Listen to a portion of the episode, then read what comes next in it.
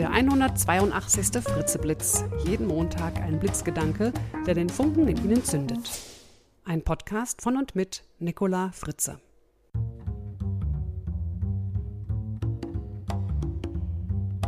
Hallo und guten Montagmorgen. Unser Thema heute: Aufschieben ist kein Problem. Erledigen Sie vieles erst auf die allerletzte Minute? Schieben Sie wichtige Aufgaben einfach vor sich her? Viele Menschen glauben, wenn sie Dinge immer wieder vor sich herschieben, dass sie faul sind, zu wenig Selbstdisziplin haben oder einfach zu wenig Willenskraft oder gar eine schlechte Charaktereigenschaft. Und immer wieder kommen Menschen zu mir, die sagen, Frau Fritze, ich habe ein Problem, ich schiebe die Dinge immer wieder vor mir her. Das ist kein Problem. Das ist die Lösung.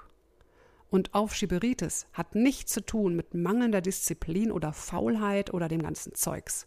Aufschieberitis ist eine Kompetenz. Ja, genau. Ich höre sie jetzt vor meinem geistigen Ohr erstaunt rufen. Was bitte? Eine Kompetenz? Die Lösung? Das kann doch nicht sein. Doch, genau so ist es. Aufschieben ist in bestimmten Situationen ihre beste Lösung. Vielleicht nicht die beste Lösung, die Sie sich gerade vorstellen oder die Sie sich wünschen, aber die beste Lösung im Rahmen Ihrer aktuellen Möglichkeiten und in Bezug auf die konkrete Situation. Auch wenn Sie es vielleicht nicht gleich erkennen, so verschafft Ihnen das Aufschieben einen Erfolg, ein Erfolgserlebnis. Okay, es ist ein anderes Erfolgserlebnis, als Sie es sich wünschen, weil das Vorhaben, das Sie sich eigentlich vorgenommen haben, nicht erledigt ist, aber Sie haben Erfolgserlebnisse. Die Wohnung ist so sauber wie noch nie zuvor.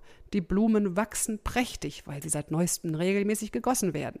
Und sie schaffen auch endlich mal dieses ganze Kleinzeugs weg, das sie schon so lange vor sich hergeschoben haben.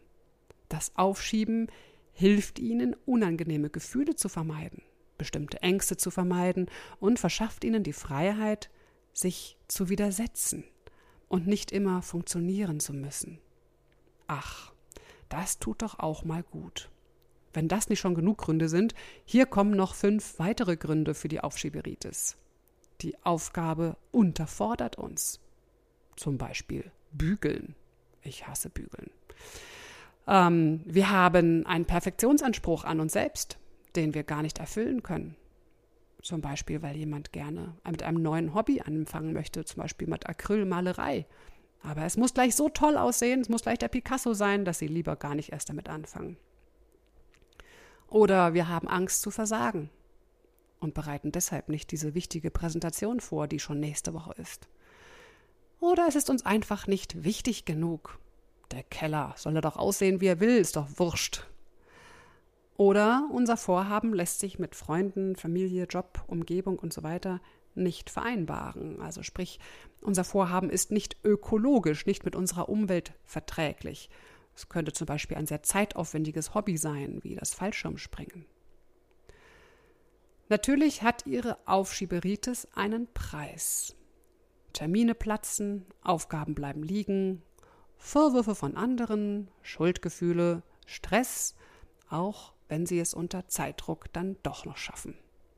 Und all das nehmen sie in Kauf. Sie bezahlen diesen Preis, denn sie kennen ja die Nachteile gut und auch die damit verbundenen Gefühle sind sie ja schon gewohnt. Mit denen können sie sich irgendwie arrangieren und irgendwie leben.